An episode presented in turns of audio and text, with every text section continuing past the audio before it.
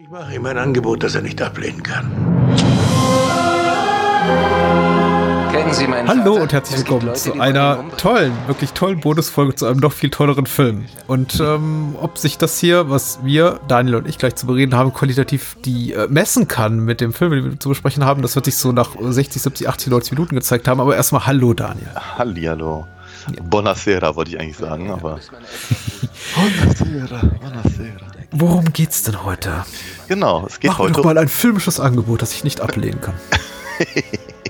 Ich freue mich da ja schon richtig, richtig lange drauf und es ist halt auch einer von diesen Filmen, bei dem ich mir halt immer die Frage gestellt habe, Hm. wie, wie passt denn der hier rein? Wie kriegen wir den eigentlich ins Bahnhofskino? Hm. Aber seitdem wir das halt in ähm, den Bonus-Episoden ja relativ locker halten, ja, hatte ich auf einmal nicht mehr so viel Panik davor, end- endlich, endlich über den Paten zu reden. Ja, wir, wir, wir hatten schon länger drüber geredet, auch schon vor ähm, Existenz der Patreon Steady Bonus Folge und haben gesagt, wir müssten den dann aber irgendwie so künstlich downgraden, den Film, indem wir ihn kombinieren mit was ganz, ganz schäbigen. Also wir können Ja. schon mal eines Tages über The Godfather reden und vielleicht auch über die ganze Trilogie. Wir müssten die dann aber paaren mit irgendwas von Joe D'Amato oder Bruno Mattei oder sowas ganz, ganz Furchtbarem. Ja, ja, ja, ja. Also nicht, dass ich die Filme furchtbar finde, aber ihr wisst, was ich meine. Und du weißt, was ich meine. Ja. Ich weiß es sowieso, ja. ja klar. Und jetzt ist es nicht mehr nötig. Jetzt können wir einfach machen, worauf wir Bock haben. Ist das schön. Das Jahr ist 1972 und äh, The Godfather, beziehungsweise der Pate zu Deutsch von Mario Puzo, ist ein riesiger Bestseller in den USA. Hat ein bisschen gedauert, bis er zu dem wurde. Ähm, insofern auch kein Wunder, dass sich Paramount ähm, relativ kostengünstig die Rechte an dem Roman, an der Verfilmung leisten konnte und äh, Mario Puzo dann dankenswerterweise hinten raus an den Einspielergebnissen beteiligt wurde. Kein schlechter Deal, denn damit hat er ordentlich Schotter gemacht mit dem Verkauf der Rechte nicht so sehr. Ich glaube, das Ding ist immer irgendwie für, für 15.000 Dollar über den Ladentisch gegangen, weil Puzo wirklich Geldsorgen hatte.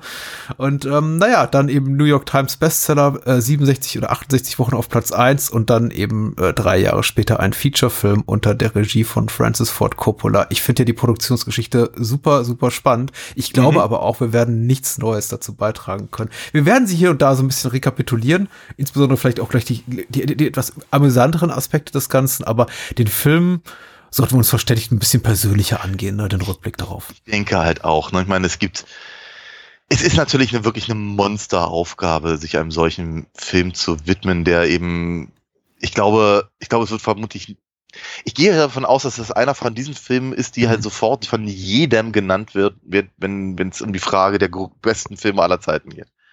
Ähm, das ist vermutlich, wenn, wenn die Leute nicht irgendwie die IMDb-Ergebnisse runterrattern, also quasi Citizen Kane und Shawshank Redemption. Ich glaube, da kommt er sogar schon an, äh, auf, auf, auf Platz drei. Ich bin mir nicht Ja, ganz ist ziemlich sicher. vor, ja. Aber dann, also ich glaube, darauf einigt man sich. Das ist halt so, das ist so ein, das ist so ein, so ein, äh, so ein feststehendes Filmgesetz. Und äh, dann gibt's halt immer noch clevere Leute, die sagen, ja, und im Übrigen, der zweite ist ja Mhm. auch ganz toll. Der zweite ist besser, sagen die ganzen Oder, cleveren ja, Leute. genau, das sagen sie dann auch. Ja, das ist der, eine der seltenen Gelegenheiten, wo mal eine, eine, ein Sequel besser ist als das Original und so. Das hört man natürlich wahnsinnig häufig. Und es gibt halt äh, YouTube-Kanäle ohne Ende, die jeden einzelnen Mini-Aspekt vom Paten äh, analysieren und äh, miteinander verbinden. Und es gibt jetzt gerade auf äh, Paramount Plus äh, gibt es eine, eine äh, Fernsehserie über die Produktionsgeschichte. Ach so, Films. ja, ich habe den Trailer gesehen. Sah schrecklich aus, muss ich ganz Ja, ehrlich ja, sagen. ich habe auch null Interesse, muss ich ganz ehrlich sagen. Aber bitte. Äh, also wie gesagt, also was, was, was wollen die beiden schmierigen Onkels aus dem Bahnhofskino jetzt dem eigentlich noch hinzufügen? Hm. Äh, ist natürlich eine durchaus berechtigte Frage und ähm, ich finde da deinen Ansatz ganz hervorragend, nämlich zu sagen, äh, was Persönliches. Ja. Also die, die, die, fangen wir vielleicht auch gleich mal damit an. Wie, wie lange lebst du denn schon mit dem Film? Oh, ewig lange. Ich, ich glaube, ganz, ganz wichtig für meine filmische Sozialisierung. Also ein Film tatsächlich, der mir so nicht mit der Muttermilch zugeführt wurde, aber relativ kurz danach. Also ich glaube auch so eines meiner ersten maßgeblichen Filmerlebnisse in, in Sachen erwachsene Filme gucken.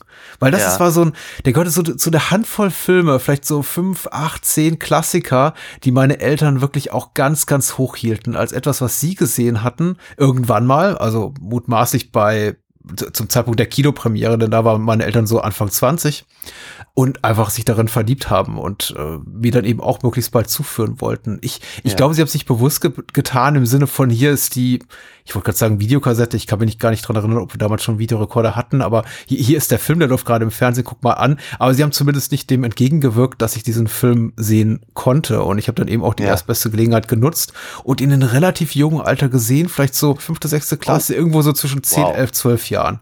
Hab natürlich nichts verstanden. Und natürlich wurde gesagt, oh, jetzt wird hier gleich, ähm, Achtung, Spoiler, Sonny erschossen, jetzt guck mal eben weg. Und ja. äh, bei den Szenen häuslicher Gewalt wurde mir dann gesagt, ja, sowas macht man ja eigentlich auch nicht. Und es war damals eine andere Zeit. Also nicht, dass es damals irgendwie okay war in den 40er Jahren, aber ne, ich, ich glaube, du verstehst wiederum, was ich meine und was meine Eltern wahrscheinlich damit meinten. So. Ja, ja, also ich habe den Film relativ jung geguckt, aber ich glaube, so richtig wertgeschätzt habe ich ihn erst viel später im Leben. Vielleicht ja. dazu gleich noch ein bisschen mehr. Wie geht's dir denn mit dem Paten? Ich bin mir ehrlicherweise nicht mehr so richtig sicher, wann ich ihn das erste Mal gesehen habe. Ich bin mir auch relativ sicher, dass das einer von diesen Filmen ist, äh, die äh, im, im, im Gramschen Haushalt äh, irgendwie existierten. Ähm, wobei ich mir nicht so richtig einig war, ob das eher von meinem Vater kam oder eher von meiner Mutter.